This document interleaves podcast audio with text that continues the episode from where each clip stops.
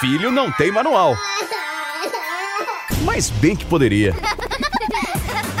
Manual do Filho, com o psicólogo Tiago Tamborini, especializado em comportamento de crianças e adolescentes. Hey, bem-vindos! Depois do nosso primeiro episódio, agora da segunda temporada do Manual do Filho, eu sei que muitos pais e mães estão preocupados, estão com muitas dúvidas, estão nos procurando no Instagram para maiores esclarecimentos, porque não vai ser fácil atravessar essa adolescência.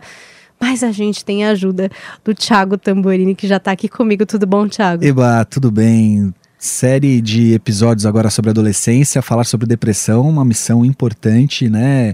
Uma responsabilidade grande, espero poder ajudar. Isso, a gente vai hoje é, tentar trazer aí essa abordagem da depressão para você entender se o seu filho está passando por isso, se há algum indício, se não há, o que é o comum da adolescência, o que é o diferente, como buscar ajuda, onde buscar ajuda. É um podcast bastante importante aí para muitos pais que ficam movidos por dúvidas quando seus filhos estão passando por esse período da vida. Olha, se você quer nos procurar, vai lá no Instagram, eu sou arroba Paulinha Carvalho JP. Eu sou arroba Tiago Tamborini, o Tiago é sem H. Vamos mergulhar na questão da depressão na adolescência. Bom, Tiago, a gente já falou um pouco das questões da normalidade da adolescência no primeiro episódio, mas é legal retomar principalmente essa questão da reclusão e desse aumento da violência, digamos assim, né? Que são coisas que podem ser facilmente confundidas com o estado de depressão. Isso acomete é, principalmente os pais. Os pais ficam muito preocupados com os filhos, imaginando que tem alguma coisa fora da ordem? Pois é, dificílimo, porque principalmente na adolescência, é normal notar no adolescente uma apatia maior diante da vida. Então, prazeres que ele tinha, ele deixou de ter, como a gente falou no primeiro episódio. Aí, o que disso é depressão, o que disso é patológico, o que disso é da adolescência, a distinção é muito delicada, é muito perigosa às vezes você errar, né? Porque se é depressão e você tá achando que é só da adolescência, você deixou de ajudar. Então, é, a primeira coisa que a gente tem que entender é o seguinte: é, quando a gente entende algo como normal na vida de qualquer pessoa, a gente vai olhar para esta normalidade na medida em que ela não afeta de maneira muito importante a vida deste indivíduo. Então, por exemplo, seu filho é, mais apático, mas o que isso gerou? Ah, ele não quer mais jogar bola com os amigos no, no clube que ele era. Uh, ele estava lá no time principal e ele abriu mão disso. Ele está com preguiça de jogar bola. Ou ele, poxa, ele ia mais feliz para casa dos avós e agora tá sempre de cara feia quando tá com a família, tá com os avós. Uh, ele era mais fácil ver ele sorrir, agora ele tá sempre meio tipo, ai, vida chata, ó céus, ó terra. Isso é do adolescente. A partir do momento que isso começou a trazer prejuízos no desenvolvimento da vida dele, como por exemplo dificuldades para ir à escola, com tanta, uh, com tanta uh, negação do social, uh, mudanças alimentares importantes como zero alimentação ou compulsão alimentar, com mudanças de peso importantes, ou emagrecendo demais ou engordando muito rápido. Uh, uma agressividade que foge do que é do adolescente, aquela coisa ficar mais. Respondão. É, respondão, enfrenta mais, tal. É beleza, faz parte do jogo, mas ele passa a ter uma agressividade em que ele às vezes parte a vias de fato agredindo o irmão de maneira mais severa, ou é chamado, os pais são chamados na escola para dizer que houve ali uma situação mais complicada. Então, a hora que a gente começa a olhar para os nossos filhos e entender que aquela mudança de comportamento está gerando uma situação de prejuízo no desenvolvimento natural da vida, aí é hora da gente se preocupar. Tá? Os principais pontos costumam ser alimentação, então você nota ou uma dificuldade muito grande de alimentação ou uma compulsão alimentar, é, negação de vínculos sociais, então fica trancado no quarto, não só não querendo a família, mas não quer pessoas, não quer amigos, não quer vínculos afetivos de namoro, não quer nada, incluindo dificuldades de ir à escola, né? Uh, e agressividade muito latente, assim, aquela coisa às vezes de partir para cima numa conversa, de ir para as vias de fato muitas vezes. E Tiago, a verdade é que tem que buscar ajuda, né? Sim. Não tem como ir lá e olha, vem cá, mas vamos lá, mas vem, mas não dá, né? É, jamais entenda como frescura. É comum os pais às vezes olharem e falarem assim: ah, tá louco, essa geração tá muito frágil, essa geração, que é isso, tem que levantar pra vida, tem que não sei o quê. Então jamais entenda como frescura, só quem passa por uma depressão sabe o quão severo e difícil é de lidar com isso. Uh, busque ajuda começando pela escola, né? Vai lá, marca uma reunião, veja como é que estão as coisas lá, o que, que a escola tem para dizer. Busque muitas vezes indicação de psicólogos dentro da escola, porque a escola conhece aqueles psicólogos que costumam se dar bem com as indicações na idade do seu filho né? E que já tem um vínculo com a escola, muitas vezes, até esse psicólogo. Uh, entenda que às vezes o psiquiatra será importante. É claro que essa situação às vezes assusta, né? Porque o psiquiatra é aquele que vai, às vezes, dar medicar, um vai dar um é. remédio. Então, meu Deus do céu, aí tá muito grave. Será que eu tenho que levar no psiquiatra? Se for um psiquiatra bem indicado, um psiquiatra que você confia, ele saberá qual é o limite e que o remédio não precisa entrar. Mas se você confia, ele disser que precisa deste remédio, porque faz parte do tratamento muitas vezes a medicação. Então, assim, não subestime, essa é a ideia. Não subestime, não trate como uma coisa corriqueira ou de frescura, porque uma vez errando, você pode de verdade perder a chance de ajudar o seu filho em algo que realmente é muito sério. Tiago, essa questão da escola é curiosa, porque às vezes a criança se comporta. A criança, a gente está falando de adolescentes. Os adolescentes a criança também, tá? Mas os adolescentes, eles são diferentes, né? No meio social e na escola e em casa. Às vezes eles são muito diferentes. Sim. E às vezes a família não tem a menor ideia a respeito disso, né? É. Nessa hora, primeiro entender que parte dessa diferença é normal e tem que ser assim, certo? Então ele está se construindo fora, ele está se entendendo fora, e é o que explica muitas vezes adolescente não querer levar amigos para dentro de casa. Porque aí você vai ver como ele se comporta com os amigos, ou os amigos vão ver como ele se comporta com você. Então dá um curto nessa hora. Os que eles não querem muito Entendi. conviver. Entendi. Tipo, mãe, para o carro na esquina. e eu já vou andando até a porta isso da escola. Isso mesmo, isso mesmo. Então, é, entender que parte disso é normal e tudo bem, o adolescente não é dupla personalidade, não é bipolaridade, não é nada disso, faz parte do jogo. Agora, acompanhar essas mudanças para entender para onde elas vão é fundamental. Então é hora de você realmente dar carona depois da balada, né?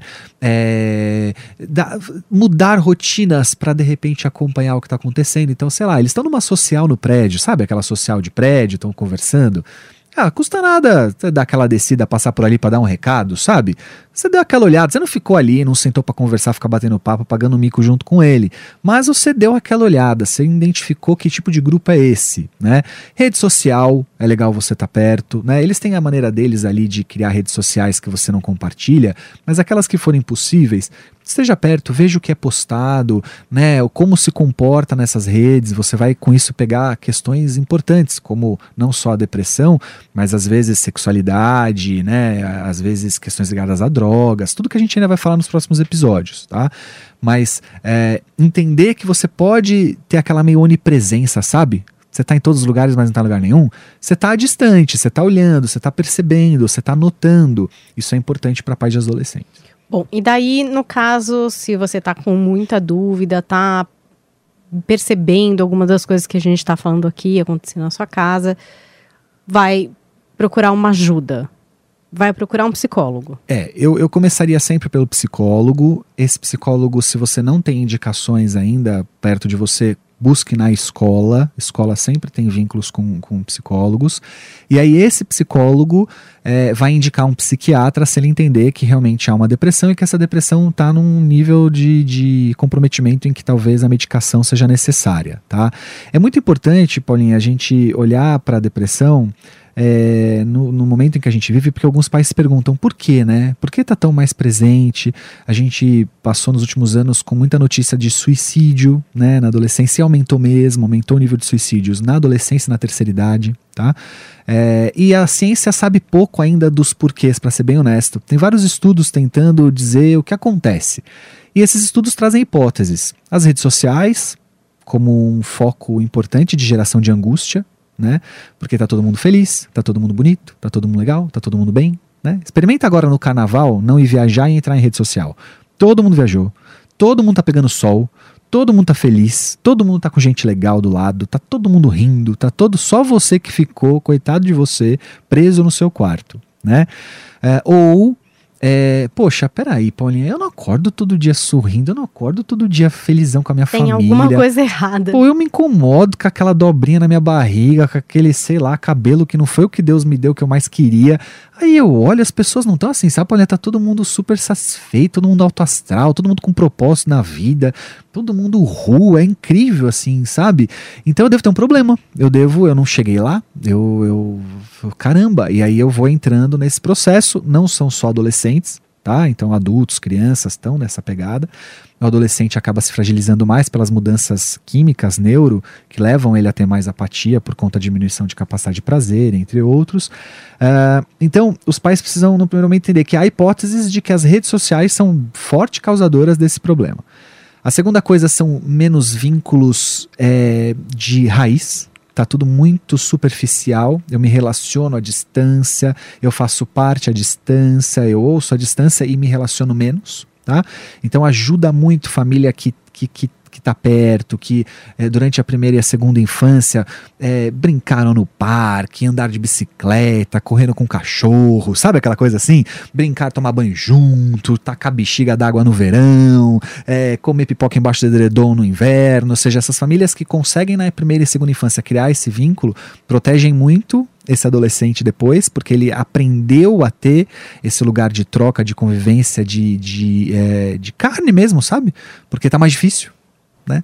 Na escola da minha filha, e, e é uma tendência em várias escolas, por exemplo, eu sou crítico disso, é, todo ano as salas mudam.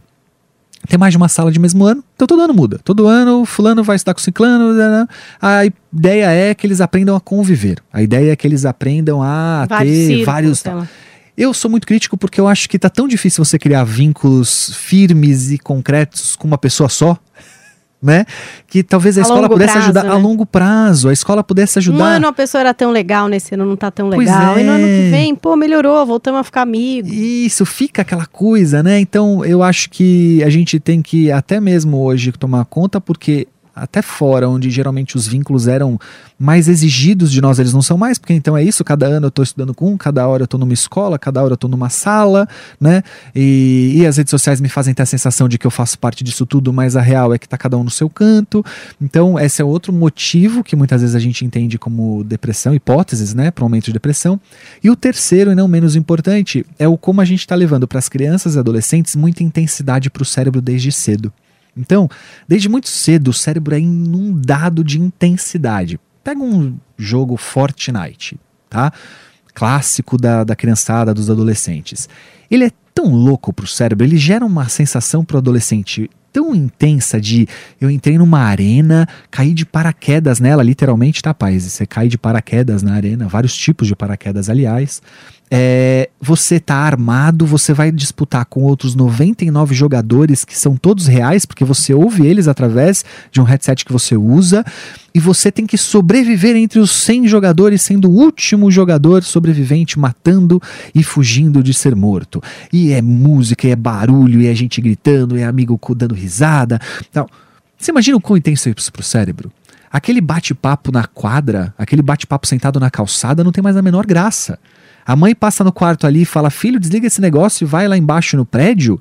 O filho fala: Mas eu posso descer de paraquedas? Porque senão não tem graça, né?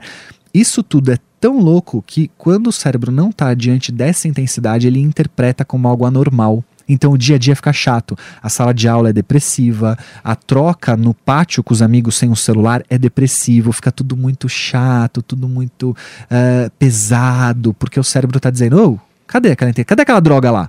Então, quando eu não estou diante dessa droga, droga intensidade, tá? Eu acabo me sentindo é, mal com isso e posso interpretar como uma depressão e entrar. Aí eu vou, aí eu vou entrando, né? Então tá ruim mesmo, minha vida é uma porcaria mesmo, ninguém gosta de mim mesmo, eu não consigo me relacionar com ninguém mesmo, e aí eu vou entrando nesse buraco.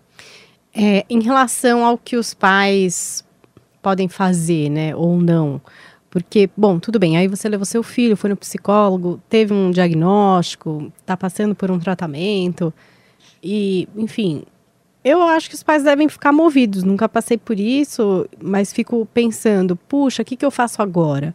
Eu poupo o meu filho, né? Porque, puxa, ele está em sofrimento, ele está passando aqui por um período, então, puxa, ele não quer, então não vou forçar essa barra, eu vou aliviar para ele aqui, ou não, eu vou fingir que está normal, porque afinal vamos lá, e ele está em tratamento, uma hora vem para perto. O que, que fazer?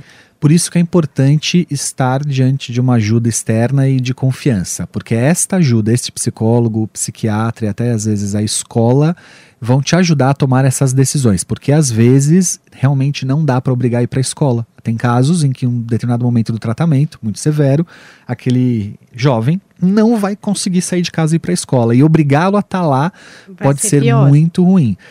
No entanto, há momentos em que você não pode que deixar que um evento secundário, que um ganho secundário aconteça. Então, ah, já que eu estou deprimido, eu até tenho condição de ir para a escola, mas eu vou aproveitar para ficar aqui que hoje está um friozinho.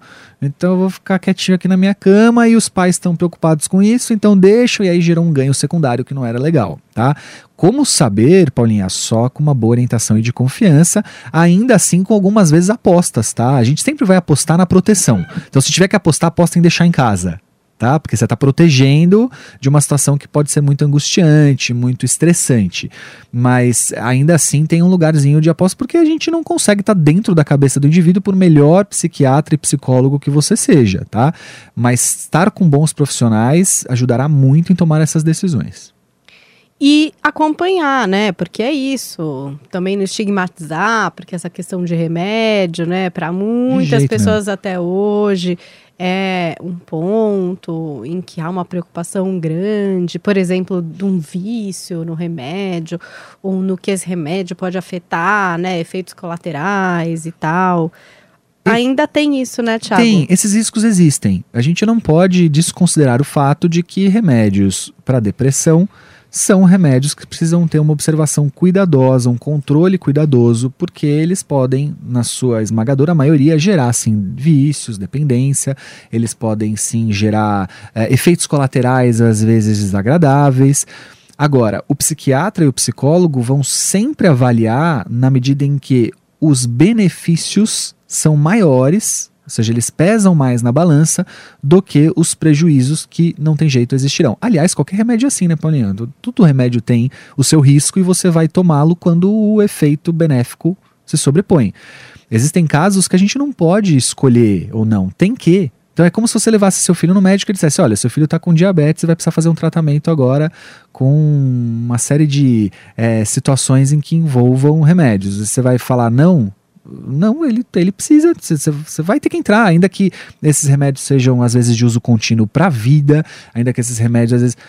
Como é que você vai dizer não? Então, às vezes, como é um comportamento, como é emocional, a gente quer entender que é diferente. Mas não, existe, aliás, às vezes, depressões que são químicas. Isso que né? eu ia perguntar, porque a depressão, a depressão química é um exemplo de quase que um, é algo crônico, né? Sim. Então a pessoa vai ter que suplementar ali aquele químico necessário para ela se sentir melhor, enfim, estar bem. Eu acho que um medo, assim, de qualquer pessoa que seja diagnosticada e de quem cuida, no caso dos pais, essa questão de falar, puxa, então o meu filho é depressivo e assim ele será. Não é uma fase, sabe assim? Ele é essa pessoa deprimida. Pode e assim acontecer. será. Pode, pode, acontecer. Pode acontecer. Pode acontecer de que esta depressão seja algo que diz respeito à característica mesmo de personalidade marcante que ele carrega, enquanto uma doença crônica de tratamento para a vida, tá? Então a gente vai, obviamente, caso a caso entender isso, mas existem sim aqueles casos em que eu preciso entender que o meu filho tem esta dificuldade. Claro, na adolescência a gente ainda vai mudar muito ao longo da vida, né? É uma fase de muitas transformações, então é difícil fechar qualquer tipo de diagnóstico nessa fase. Mas o tempo dirá, e às vezes o tempo diz: olha, o seu filho tem uma questão crônica e vai precisar cuidar disso para a vida. Não é o mais comum, tá? Mas acontece. Então, também uma questão de cuidar da ansiedade do próprio pai, Sim. né? Porque não é alguma coisa que talvez seja rapidamente remediada, revertida. Ai, passou. Pode até ser, não sei. Eu acho que são inúmeras as situações. Sim. A gente está falando aqui hipoteticamente, não é um caso específico. Mas eu fico imaginando que muitos fiquem numa ansiedade. Tipo, em que momento isso vai passar? Em que momento isso vai dar certo? Você sabe que buscar ajuda, Paulinha, é também buscar ajuda para o próprio Sim, né? pai, né? Então, buscar terapia para ele também, né? Recursos que ele possa elaborar tudo isso. E se você que está ouvindo a gente agora tem uma questão que às vezes envolve o financeiro, né? Às vezes esses tratamentos são caros. Vale lembrar que universidades, hoje, todas as universidades que têm cursos de formação para psicólogo oferecem clínicas de atendimento gratuito, muitas vezes clínicas que são absolutamente confiáveis, porque tem a supervisão de profissionais de muito gabarito, que são os orientadores e coordenadores daqueles cursos. Uh, então, esse é um caminho, tá? As universidades públicas e particulares têm esse tipo de serviço. Vale lembrar que convênio médico traz muitas vezes reembolso. Você tem o psicólogo do convênio que pode atender, tá? Então, vezes o próprio convênio tem um psicólogo, mas tem também reembolso e muitas vezes gente não, as pessoas não sabem. Então, se você tem um convênio médico, avalie se não há um reembolso. E muitos psicólogos atendem diante de valores que o reembolso é, é, ajuda. Oferece, né? E tem os CAPs, né? Que são os centros que hoje oferecem diversos tipos de tratamento aí, e um deles vai ser esse diante da depressão. Bom, espero que a gente tenha conseguido cumprir aí algum papel para que você saiba mais sobre esse assunto, possa ajudar o seu filho se for o caso, ou de repente possa ter percebido que não é o caso do seu filho, é só uma adolescência crônica, porque por enquanto, tá? A adolescência teoricamente passa. É, Né? Se você não ouviu o nosso primeiro episódio, vai lá que você vai descobrir qual que é a idade que acaba a adolescência. Pois é, depende. Não vou dar spoiler. Vai lá. E na semana que vem a gente vai tratar de mais um aspecto da adolescência. Se você tem dúvida, pergunta, quer mandar pra gente algum tema, nos procure no Instagram. Eu sou arroba Paulinha Carvalho JP. Eu sou arroba Thiago Tamborini, o Thiago sem H. E a gente pede para que você compartilhe. Sempre tem alguém passando pela situação que pode ter um ganho grande, ouvindo aqui o manual do filho e tirando, esclarecendo dúvidas. Então não deixe de, principalmente por lá naquele grupo maravilhoso, o grupo de mães. Eu tenho três no meu celular. Estarei Não postando. subestime a capacidade de vincular informações no grupos de mães. Pois é, nosso são sonho é que você compartilhe lá. E até a semana que vem. Até mais. Filho não tem manual. Mas bem que poderia. Manual do Filho, com o psicólogo Tiago Tamborini, especializado em comportamento de crianças e adolescentes.